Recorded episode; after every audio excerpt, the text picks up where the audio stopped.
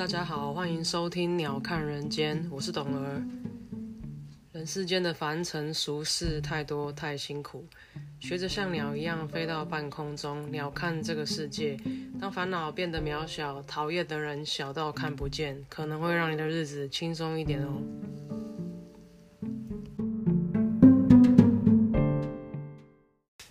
Hello，大家今天过得好吗？今天是五月二十一号，星期天，又到了收假的时候。今天嗯有一点特别，因为今天是《鸟看人间》第一百集的时候，微微的小鼓掌，太大声你耳朵会痛。呃，像之前就是承诺大家一样啊，如果录得到一百集的话，就会更新录音设备。然后我也很积极在看麦克风了，虽然就是一点头绪都没有啦，因为也没办法一下子就。到位更新到很顶级的设备，但是希望可以确保大家在听的时候不要那么辛苦。说开车的时候有一点风切声就听不清楚内容，还是说呃因为录音的品质很差，所以耳朵听得很辛苦。先跟大家说一下，就是抱歉这样。呃，很多东西想跟大家分享，我先从就是最近就是你要资讯量爆炸，然后先从我跟我家人的闲聊开始好了，因为我的。呃，同辈有几个兄弟姐妹嘛？当然就是不同，就是呃，叔叔啊、舅舅啊这种，姑姑啊，反正就是我的这个同期有几个兄弟姐妹嘛，表兄弟跟堂兄弟姐妹。那当然，大家就是陆续在呃所谓适婚年龄，每个人适婚年龄不一样了，那可能就是二十几岁、三十几岁，陆续就有人成家，那也陆续有人离婚。然后我觉得这个比例好像还不算低，因为我在就当然现在。几乎都是没有联络嘛，因为自从阿公阿妈那一代走了以后，大家基本上就是树大分支，就是各自，抱歉，基本上就是各自在有自己的家庭跟生活嘛。那以前小时候当然玩在一起，大家都还是很妈鸡这样，但是越来越大，然后人生道路上的选择走的很不一样的路，在不一样的产业，然后加上。可能就是老人家离开的时候分产的时候，上一代有一些纠纷，那我们这一代就变得好像很自然就渐行渐远了。有一些消息都是听，你要可能扫墓的时候啊，谁谁谁结婚的时候啊，谁谁谁过世的时候啊，然后像这种呃婚丧喜庆碰到面的时候才会稍微 update 一下。那我这几天跟家人聊天的时候就发现，就是我的。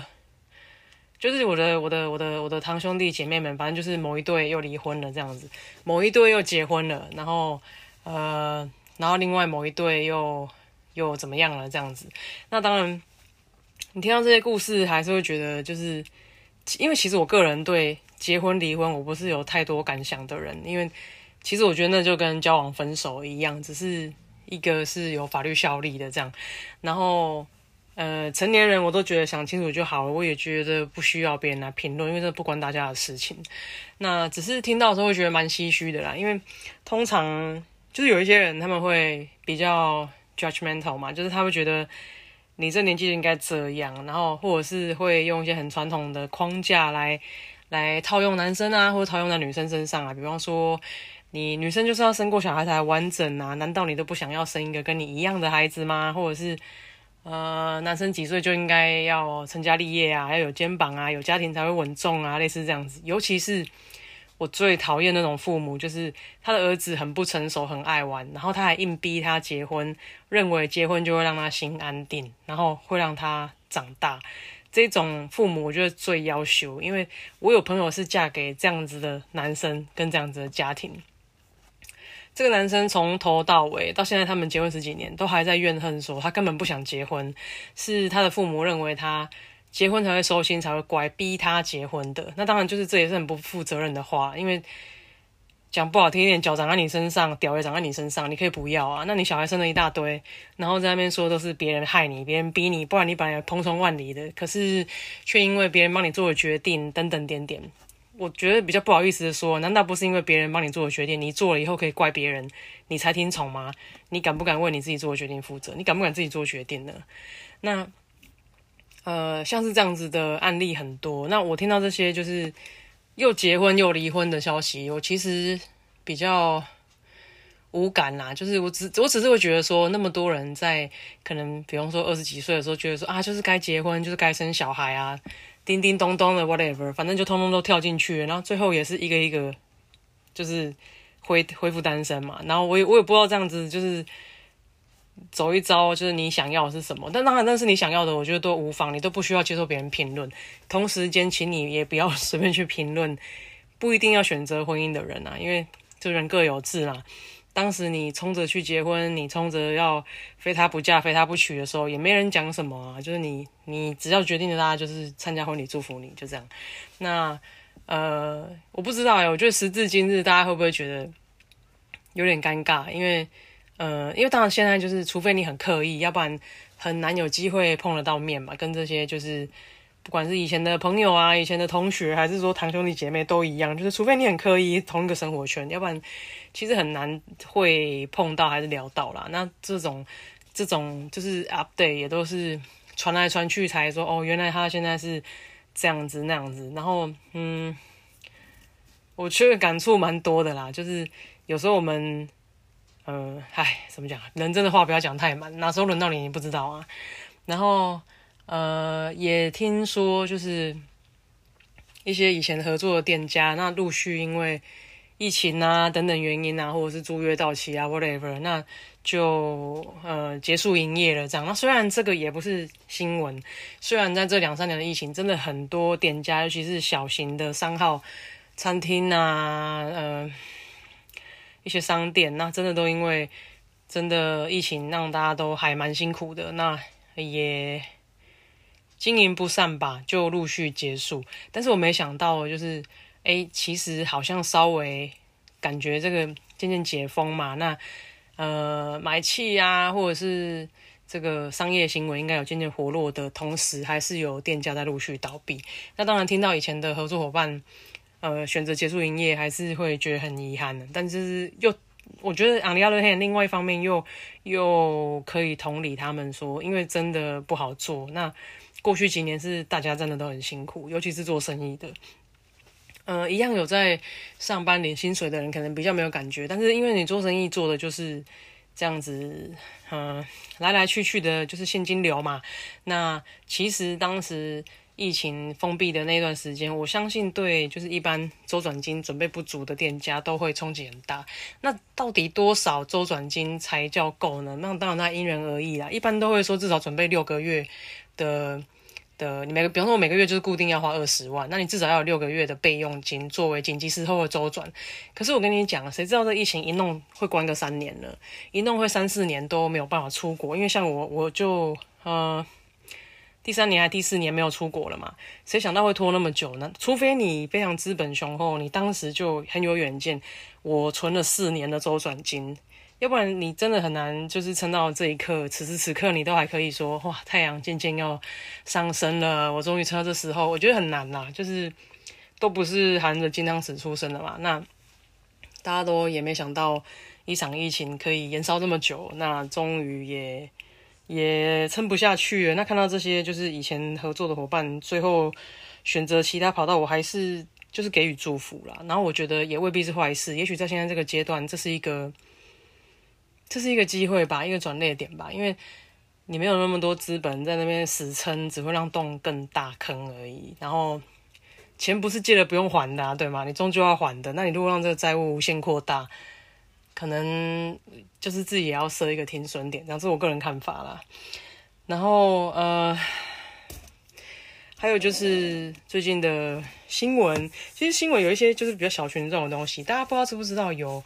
一个网红叫囧星人嘛，那他跟他的前女友是叫猫哥，他们当时就是，呃，因为算是蛮蛮蛮先驱的同性婚姻，呃，同在在网络上宣称他们结婚，然后他们又是两个都是一个在那个画专门画那种腐女漫画的猫哥，然后跟囧星人是一个知识型网红嘛，他们都曾经非常当红过。那当时他们两个呃决定结合的。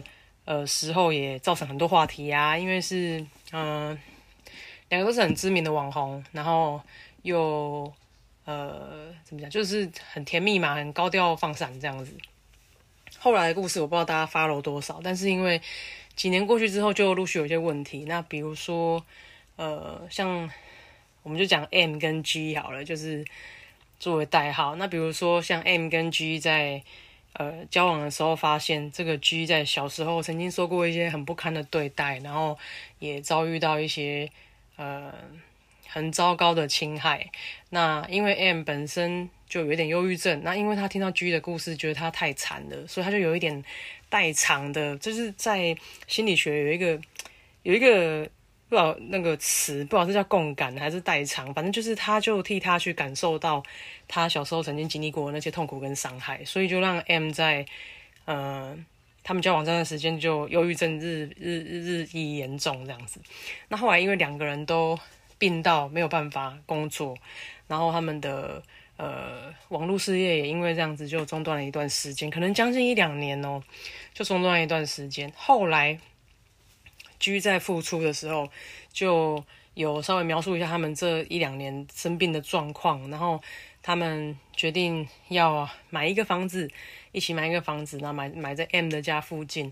然后居呢也从原来的知识型网红，因为我其实一开始会听他的节目，是我觉得他是一个好聪明的人哦，就是他是一个女生嘛，然后她去读了资管，所以她会写，她能靠自学学会写程式，然后。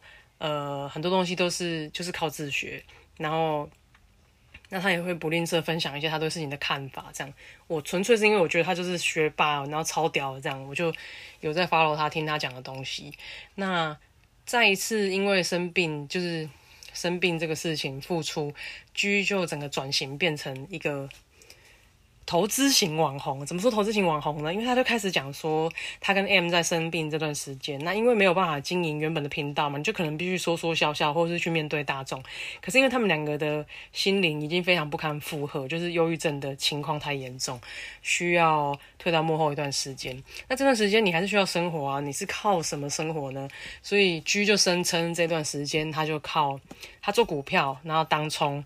然后，呃，每天早上起来，然后就可能什么时段做一个当冲，那每天赚个八千一万，他就休息了。那因为他还吃了一些就是抗忧郁的药啊，还是什么的，所以他会整个人会浑浑噩噩的。所以他有一段时间是没有吃药，保持清醒的时候来做这个股票当冲，并且靠赌股票当冲的钱来维持他跟 M 的生计。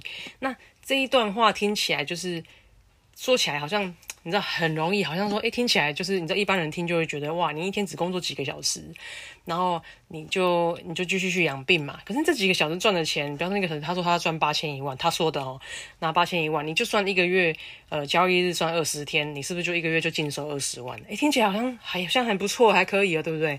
然后这当然是这个这个非常诱人的一个一个生活模式嘛。太太多人都不想上班了，然后可能就追求这一种。好像很聪明赚快钱的方法，那于是他就，当然就很多人开始就问他说你怎么办到的啊等等点点。那因为我本来在他是知识型网红的时候，我就一直有在 follow 他，然后所以他变成投资型网红之后，我觉得也没有冲突，他讲话我也会听听这样。后来奇怪的就是他开始 会开他私人的投资频道，然后会邀约就是这些跟随他比较久的的的。粉丝，然后可以去去听他讲一些东西。那我觉得他其实某种程度是有料的，所以他在做一些，嗯，比方说基本面的分析啊，或者趋势上的分析，他有他的见解。那我当时也会参考，我就我觉得是很很，我我觉得我是就是很全面的在就是吸收这些各方知识，就听听看当时啦。因为我现在很懒了，我就会有自己的有自己的一个中心思想这样。但当时我就我就会觉得多听，然后。于是他就开了一个投资频道在另外一个软体上面，然后就邀大家到那个软体去。然后再后来，他分享的东西就是他希望大家可以付费订阅他的频道，他要分享一些就是比较有料的东西。我觉得简单讲就是可能啦，这是我猜测，可能哦哈，就是他可能会跟你讲一些比较具体的，要买哪一支这样子，像这样子。那当时我就觉得，嗯，因为这个已经超出我理解范围了啦，就是。我从来就不相信报名牌这种事情，然后，所以他当时这个群主说，哎，付费，然后可以可以有这个可能比较多讨论的内容，还是怎么样，我就没有没有再继续听了这样子。那一来也是因为就是我可能很小气吧，我就不想要付费，不想要订阅。那如果这些内容是付钱的人才有资格听，那就不好意思，我免费仔就听到这边就好了。那后面我就不去了这样。然后加上我自己也忙，我就比较少 follow 他，比较少听他的。他的 podcast 还是看他的频道这样，然后呢，后来因为这个就是他的 M，这个 M 就是他的伴侣，我也有 follow 嘛，因为他会发一些，他是一个嗯算漫画家嘛，就会画一些蛮好笑的东西，我也会看这样。那后来，呃，再过来就是他们，我们我们呃，身为就是基层粉丝知道，就是他们有一起买一个房子，后来他们就就分手了嘛。那分手是可能去年的事情。那去年你看稍微看 G 的这个。嗯，po 文就知道，哎，可能就是分手了这样。那分手其实就像我前面讲的，你分手或离婚对我来说都是你的事情。然后因为这，我就真的不关我的事，我也不会去评论你什么东西。所以他就说啊，那分手了，那他搬走了这样。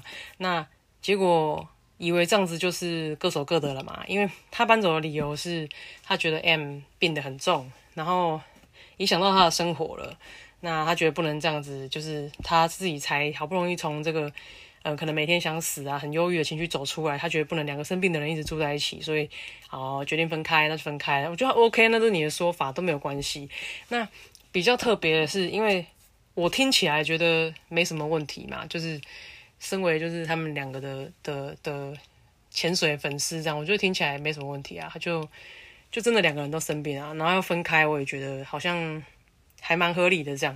那结果谁知道这几天就开始有一些陆续的。嗯，小群主的料就爆出来，那就说，呃，唉，因为这个居呢，当时的说法是他在跟，就是他们两个生病的时候都没有收入的时候，是靠他做股票的收益，还有他做当冲的差价来支付两个人的生活。那当时 M 也没有持什么，也没有什么反驳意见，就对了。那如今就是牵扯到一个比较奇怪的事情，就是呃，如今就是双方开始。就不知道为什么就要互告了嘛，然后就开始各说各话。M 觉得 G 是说谎，然后 G 觉得 M 是，呃，呃欺人太甚吧，还是怎么样？然后我觉得奇怪，我就去去这个小群组里面看了一下前面发生的事情，这样，然后真的真的牵扯还蛮多的，然后竟然还牵扯到一个就是一个红片亚洲天团的主唱这样子，然后因为就是跟他们有一些债务关系吧，还是什么的。就引起我一些兴趣，然后因为我看到，其实细节不用跟大家讲太多，因为大家可能也不是很感兴趣，所以太太八卦的事情就不用讲太多。我要讲的是，当时居讲的话，我大部分都是相信的，就是他讲的他那个那个 her side of story 那边的故事，我都觉得很合理啊，我就听过这样子。直到 M 这里出来反驳之后，我才发现整件事情被扭曲的很夸张。这样，那我震惊的点不是。他们两个之间的事情，因为我觉得不关我的事，就他们自己解决就可以了。我震惊的点是居已经讲的这么合理的，讲的这么听起来这么这么不会不切实际，竟然还有很大一部分的成分是谎言。然后我觉得震惊的是这个吧。然后我一方面也觉得说，这个就是这个网红，当时我觉得他聪明，我觉得他就是脑袋里很有料，然后所以我。可能追他看了他的文章那么多年，然后时至今日的某一天，发现他的可能他的师德，或者是他讲的话，或者是故事，他的他描述故事的方式是有很大程度跟现实有差异的。然后我觉得我比较就是震惊的是这个点吧，就是因为今天如果这个人是讲说哦什么他搭火星去，不要他搭火箭去去巴厘岛，或者是他。他骑大象上下班，像这种就是比较，你知道，就类似这种你觉得比较难在现实想象的事，你还会想说，哦，有人说他是讲的是假的，你还说啊，对了，也是的，因为可信度不高嘛，真的现实生活中不是很容易发生的事情。可是因为他讲的事情已经这么频繁了，然后已经这么这么贴近你我的生活，这么就是不难想象的事情，竟然是假的，然后我就觉得还蛮吃惊的。这样，那当然这这这部分是我自己。其实，因为 again，这也不关我的事啊。那我一个我一个路人想什么，对他们来讲一点都不重要。我只是在反省我自己，说我们在日常生活中接受这些讯息的同时啊，有多少是真的无意识被洗脑，自己不自觉的？然后可能你觉得稀松平常到这种事不用骗人吧？哎，真的就是有人会拿这个来骗人。然后，呃，讲到这个地方，我有想到有一天我在跟我一个。台北的朋友聊天，为什么要强调他是台北的朋友呢？因为我这个朋友呢，他是中南部的小孩嘛。那我们认识很久了，他到这几年终于在台北，然后，嗯，死活硬是买了一个很老的房子，然后顶楼嗯有有一点加盖违建，有部分啊，然后硬是花了一千多万买了一个在嗯我就算山上吧，不是很方便的地方的旧房子，再花几百万把它把它改装起来，我前后可能也花了快两千吧，我在想，然后。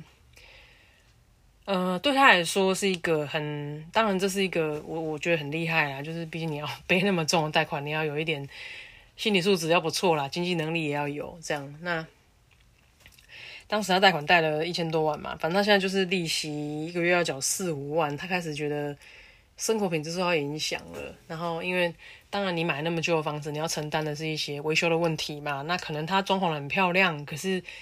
有一些东西就是体质不好啊，比方说地震的裂痕啊，下雨会漏水啊，这个因为它是顶楼嘛，就有些东西很难避免。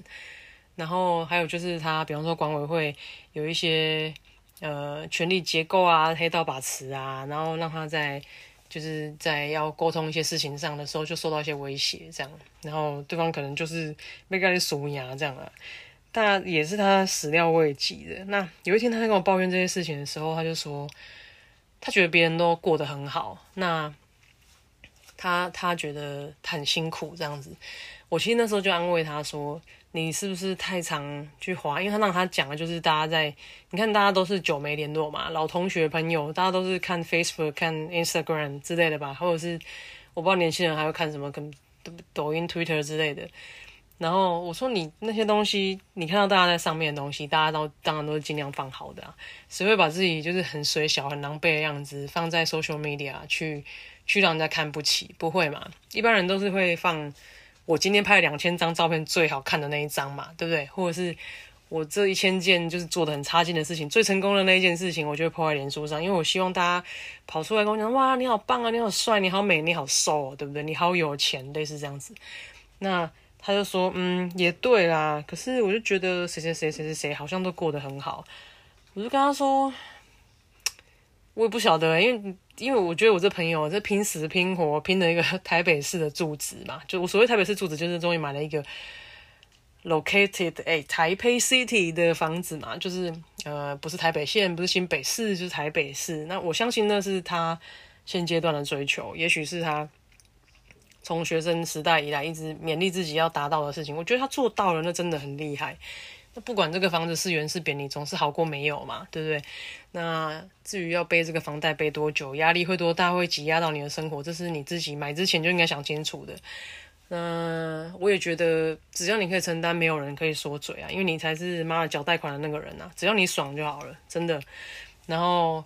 我觉得大家也不用花太多时间在看 social media，因为真的没有人会把自己很水小的照片放上去。那比如说我去报道的第一天，呃，第一周了，不要讲第一天啊，摩托车就发不动坏掉，后来只能直接报废。那因为发不动，我只好坐别人的摩托车。那因为是我骑车，莫名其妙在路不熟的地方又被开了一个罚单。我当天也觉得我自己超水小的，可是。就就就就是这样啊，就是你就承担呐，因为谁会到处嚷嚷这种事情？诶，我刚刚就到处嚷嚷，是不是？就是可能讲让你觉得好过一点啊。我觉得大家都有自己的狼狈跟不堪吧，然后都有自己很辛苦、很心酸的时候啊。只是谁会没事一直敲锣打鼓，怕人家不知道，一直讲？因为你真的做这样的事情，也是让人家觉得很困扰而已啊。因为大家都有自己心酸的时候啦，然后只是人家不会一直拿来。就讲说讨拍还是怎么样？当你无限制的在把你负面情绪全面倾倒到你周围的人身上，大家会很怕你，真的。接到你电话，接到你的邀约就怕，因为你来就是又要靠背了，你又要抱怨了。可是，everyone got their own story，你知道，你你就是你，你也可以分享一些开心的事啊，因为总不会都是好的，总不会都是坏的嘛。Anyway，然后。还想说，今天哦，对我今天看一个新闻，觉得很妙，就是一个什么超商好客，大家应该也都有看。总而言之，就是某一个健身的人，就叫他好客好了。然后他就健身完去超商，想要买他平常买的鸡胸肉，可是他买的这个 A 口味没了，只剩 B 口味，那他就在超商暴走了。重点是他暴走砸东西，弄得很乱。以后警察来，他就揍警察了。在他终于安静下来，坐在操场外面的时候，警察可能想一想，觉得很气，就过去拿警棍殴了他十二下。那这过程因为被路人拍下来嘛，就上传去延上这个警察。那这个警察呢，就火速被记了两只小过，连带他的分局长、他的一些就是 supervisor 都被记升阶等等。我想要讲的是，呃，我不知道哎，我觉得情绪失控，因为好，现在真的大家压力都很大，通膨很严重。对不对？工作很难找，赚的钱很少，我都知道。还有鸡蛋靠背贵，我都知道啊。但是你把气出在不相干的人身上是很懦弱的行为，好吗？然后，尤其是你看大家都在骂说那个警察去揍他干嘛？我觉得警察压力也很大，因为警察是先被浩克打，然后他可能后来气不过，在浩克冷静下来之后，他他又过去揍他这样子。当然，你滥用公权力是不对的，你。你他他当时已经冷静下来，手无寸铁，你还拿警棍狂殴他，头破血流，你当然影片拍下来，你一定被骂，一定被处分的。我觉得比较好做法是不是？如果他手无寸铁，他殴你的时候，你要不要跟他互殴啊？你还可以说你正当防卫啊，还是什么的。但是如果说，我知道台湾的状况是手无寸铁，但他攻击你，你不能开枪嘛？开枪要写报告嘛？但是手无寸铁，他攻击你，然后你不反击，还被他打到头，我觉得大家是不是也要再训练一下？因为。他已经手无寸铁了，那已经在超上发狂了。他又不是说突然间你措手不及。那既然他攻击，我觉得你反击就很合理啊。可是你怎么会等到他已经冷静虚脱，整个人瘫在那边，说他要吃药的时候，你过去殴他十二下，还被人家拍到？就我也不知道哎，就是我觉得就是他也不是完全无辜的啦，就是怎么讲都是吧。然后。嗯，有时候这些情境真的，因为民众真的看到警察这样子事后殴打人家，就观感会不好啊。可是如果民众是看到他那边 K 笑，然后你跟他你跟他互揍，搞不好不会那么气嘛，对不对？搞不好觉得哎，我们警察有训练，然后真的制服暴徒，不是啊？你就等到人家都已经瘫在那边了，过去打他，你这不是欺负人吗？对不对？那当然，当然错的人一开始错的人是浩克，他不应该攻击别人，破坏超商。只是我觉得整个事情前因后果啦。Anyway，然后。还有就是讲什么呢？超商也讲完了。最近还有，嗯，哦，有一个事情我觉得蛮值得跟大家分享。大家如果特休假的话，六月十九、二十、二十一号三天，如果你请特休的话，你就可以连续从六月十八号休到二十五号哦。端午节连假你可以连休八天哦。因为我觉得这就是干特休这样用就是很爽，因为。好像很久没休长假了，可是说真的啦，休那么长的假，如果你没有一些计划，也是很容易就荒废掉嘛。搞不好躺两天，在家躺着废两天，你就觉得无聊了，也不一定。所以好像应该想一下要去哪里这样。那今天一百集的节目大概跟大家讲到这边，然后希望大家会喜欢今天闲聊的内容，真的是无营养知识台啦，但大家都是开杠姐呢。然后有什么新鲜的事情再跟大家分享吧。还有还有，我想到了。之前是不是有说股票很烂的时候，你真的有闲钱就买一下大盘？哎，大家永远不要放弃资产跟自产，好不好？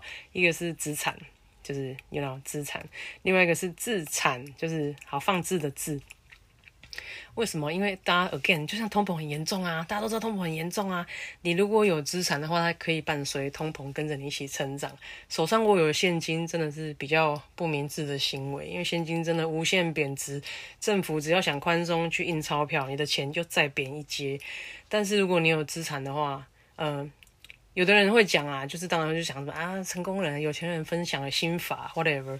会说你永远不要卖掉你的资产，我都永我不知道那永远是怎样，但我觉得如果以我自己来讲，我没有打算有小孩，那我觉得资产就会放到，比方说我老的时候赚钱能力差啦，我需要去住老人院，要请外佣照顾我的时候，我的资产可能就会拿来支付这些费用，这样吧？那我可能就会到那个时候才会考虑要要卖掉它，或者是做一些处分这样。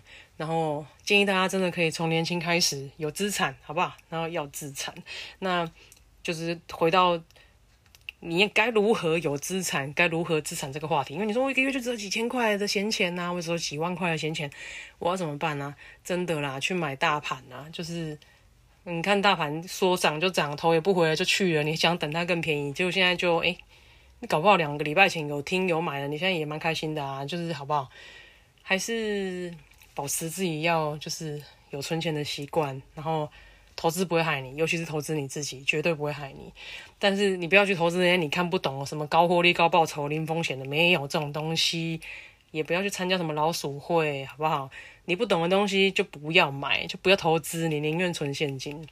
但是台股大盘，我觉得还是还算健康啊。美股大盘当然也很好，如果你英文不错，也有兴趣，美股大盘也有很多呃值得投资的标的啊。然后如果真的不懂，你就是买指数型基金、指数型大盘的股票，然后呃让自己有点底气啦。就这样。好，分享到这边三十分钟，超过了，超过了。第一百集就到这边，谢谢大家这段时间的支持。没有想到一百集就这样达成了吧？感谢你们，拜拜。